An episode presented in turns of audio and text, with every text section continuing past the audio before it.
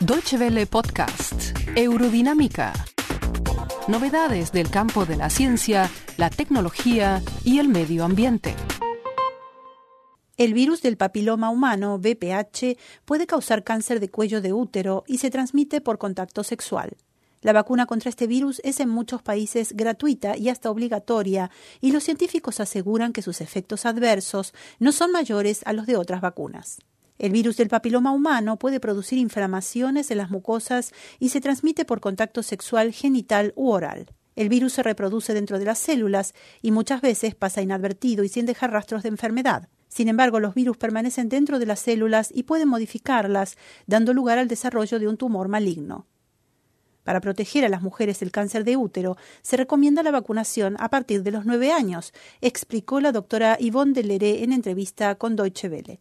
La doctora Deleré es médica del Departamento de Epidemiología de Enfermedades Infecciosas del Instituto Robert Koch de Berlín. Trabaja en el área de prevención y vacunación que asesora a la Comisión Permanente en la elaboración de recomendaciones de vacunación para niños, jóvenes y adultos. La vacuna contra el virus del papiloma humano es muy efectiva en las fases previas a la formación del cáncer de cuello uterino. No solo hay muy buenos datos estadísticos, sino que la vacuna se emplea en todo el mundo, principalmente en niñas a partir de los 9 hasta los 12 años. También se pudieron comprobar muy buenos resultados en la prevención de verrugas genitales. La doctora Deleré subrayó que se ha comprobado que la vacuna es muy segura, no solo a través de diversos estudios en países con un sistema de vigilancia muy eficaz, como Australia, sino también por su amplio uso en los últimos años y por las más de 100 millones de dosis aplicadas en todo el mundo. Se puede decir con mucha certeza que la vacuna contra el virus del papiloma humano puede provocar enrojecimiento e inflamación en el lugar de la vacunación, pero no produce necesariamente efectos secundarios graves. En Estados Unidos se dieron a conocer en 2009 informes sobre casos de muerte en relación con la vacuna, pero este tipo de muertes inesperadas se pueden producir a cualquier edad, dice la investigadora. Además, el número de fallecimientos de personas vacunadas no fue mayor al de las personas no vacunadas. Al estudiar esos casos de muerte, no se encontraron indicios, por ejemplo, de daños cerebrales que pudieran haber sido causados por la vacuna. Se puede decir con bastante seguridad que esos fallecimientos estaban en relación temporal con la vacunación, pero no que la vacuna fuera la causa de la muerte.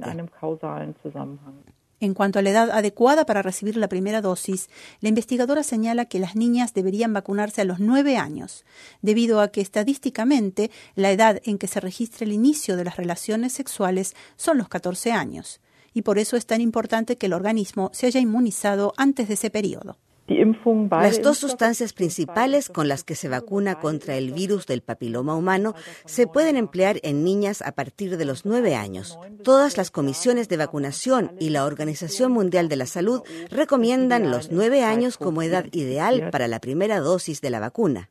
Con respecto a los casos de más de 200 niñas que en Colombia presentaron síntomas extraños, como desmayos, la médica dice que se trata seguramente de un caso de psicogénesis, antiguamente mal llamada histeria colectiva. Y añade que en varios casos de vacunación de adolescentes de 12 a 16 años en un mismo lapso, por ejemplo, contra la hepatitis B, se produjeron efectos secundarios similares, como malestar general, mareos y hasta desmayos en forma colectiva debido a que los jóvenes reaccionan mucho más sensiblemente a las vacunas que los adultos. Si bien los datos que recabó el Instituto Robert Koch de Berlín son significativos en cuanto a que la vacuna contra el virus del papiloma humano no presenta mayores riesgos, muchas madres ponen en duda la necesidad de vacunar a sus hijas, a pesar de que esta vacuna les evitará enfermedades de transmisión sexual y, lo que es aún más importante, actúa en contra de la formación de tumores malignos en el cuello del útero. Al respecto, la doctora Deleré subraya la importancia de las campañas de esclarecimiento en la población. Gracias a las buenas campañas de concientización en los últimos años en todos los países del mundo, las críticas contra la vacuna han mermado. Entre tanto, su eficacia ha sido ampliamente comprobada y no quedan dudas de que no presenta riesgos. En realidad, cada vez más familias, madres y niñas muestran gran interés por la vacuna. La importancia de la vacuna está a la vista, más aún si se tiene en cuenta que hay 40 especies distintas del virus del papiloma humano, que tanto hombres como mujeres se contagian al menos una vez en su vida y que los preservativos no protegen del virus, ya que éste puede transmitirse a través de toda el área genital. Muchas gracias por su atención. Más informaciones sobre nuestros contenidos en nuestra página de internet www.de y en Facebook y Twitter.